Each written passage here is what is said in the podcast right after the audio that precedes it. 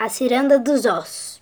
Era sexta-feira de noite e o velho Chico Matoso ia voltando para casa. A estrada estava escura. No céu, só a lua iluminava o caminho. Mas era um luar manhoso que só iluminava um pouquinho. Não tinha nenhuma estrela. Uma sexta-feira estranha.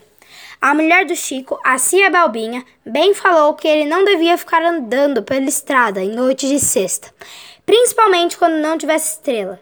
Nessas noites, as visagens vêm da escuridão para assustar os homens. O velho Chico foi visitar o seu compadre, Bento. A prosa estava boa, ele foi ficando e nem viu a hora passar.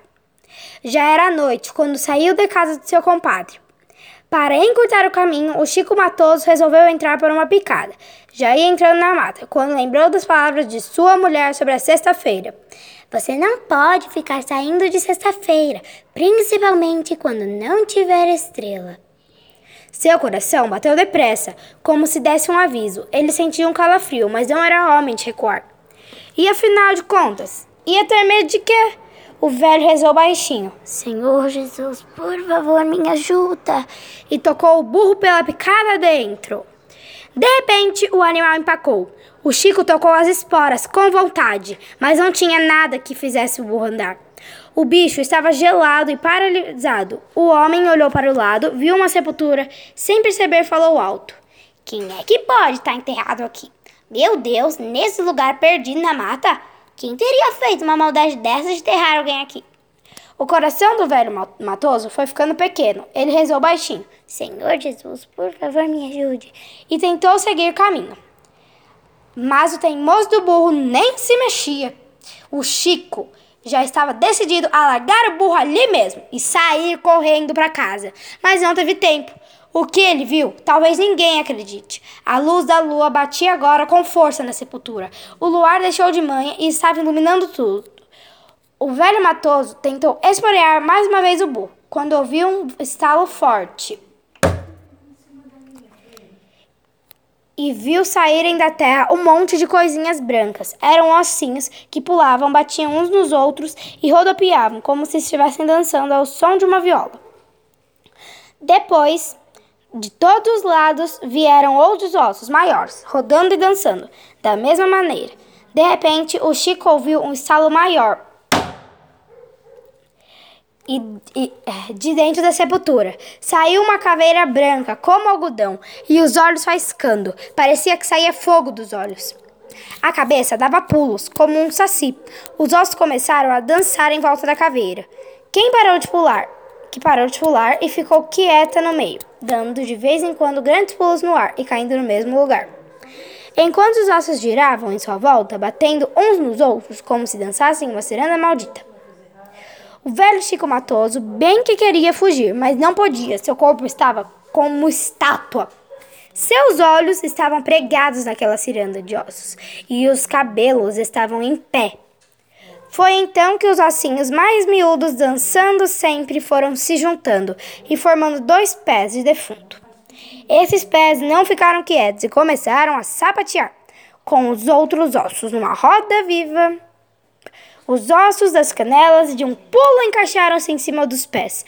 Depois, os ossos das coxas se encaixaram com os joelhos e, sempre dançando, se encaixaram com o resto, formando duas pernas. E o quebra-cabeça continuou. Os ossos dos quadris, as costelas, dos braços, todos os ossos que ainda faltavam foram pouco a pouco se juntando, até que o esqueleto se formou. Faltava só a cabeça. O Chico Matoso viu então a coisa mais pavorosa do mundo: o esqueleto sem cabeça. Pegou a caveira e começou a jogar para lá e para cá como se fosse uma bola. Depois jogou para o alto.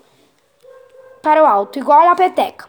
Jogava cada vez mais alto. Nesse sobe e desce, a caveira fazia um zumbido horripilante, até que o monstro sem cabeça jogou a caveira muito alto. Zzz, que ela até sumiu nas nuvens. Depois abriu os braços como se esperasse a caveira. A caveira.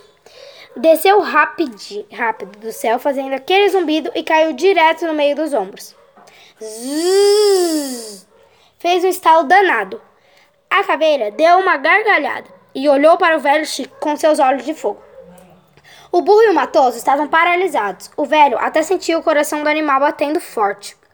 Os dois queriam sumir dali, queriam até se enterrar, se fosse possível. Mas o pior estava por vir. Aquele esqueleto monstro começou a dançar em volta do Chico, dando gargalhadas e rodopiando, num balé terrível, até que no estalo deu um pulo. Girou no ar e encaixou-se direitinho na garupa do Chico. Matou-se. O pobre velho não conseguia nem gritar. O esqueleto esporeu e o burro saiu em disparada. E foram os três correndo e saltando. Certo momento, o animal parecia voar por cima das árvores. O coitado do Chico não tinha coragem de abrir os olhos. Como não podia gritar, rezava por dentro para todos os santos que vivem no céu. O velho matoso achava que aquele ia ser seu fim. Sentiu um calor muito grande, como se estivesse numa nuvem de fogo, até que desmaiou. Quando acordou, já era dia e ele estava na sua cama. A cia Balbinha é que contou que de manhã bem cedo o encontrou no terreiro estendido no chão e desacordado. O burro ao seu lado, ainda selado, pastava calmamente. A porteira estava a, por a porteira estava trancada e nem o velho Chico nem a cia Balbinha entenderam como o animal conseguiu entrar. No fundo, o matoso sabia que eles tinham chegado ali voando. O pobre do homem acordou com muitas dores, como se estivesse levado uma surra. A cabeça pesada e com aqueles estalos malditos. Demorou mais de um mês para aqueles barulhos terríveis saírem da sua cabeça. O Chico mandou rezar duas missas e jurou que nunca mais saía, de casa em noite de sexta-feira.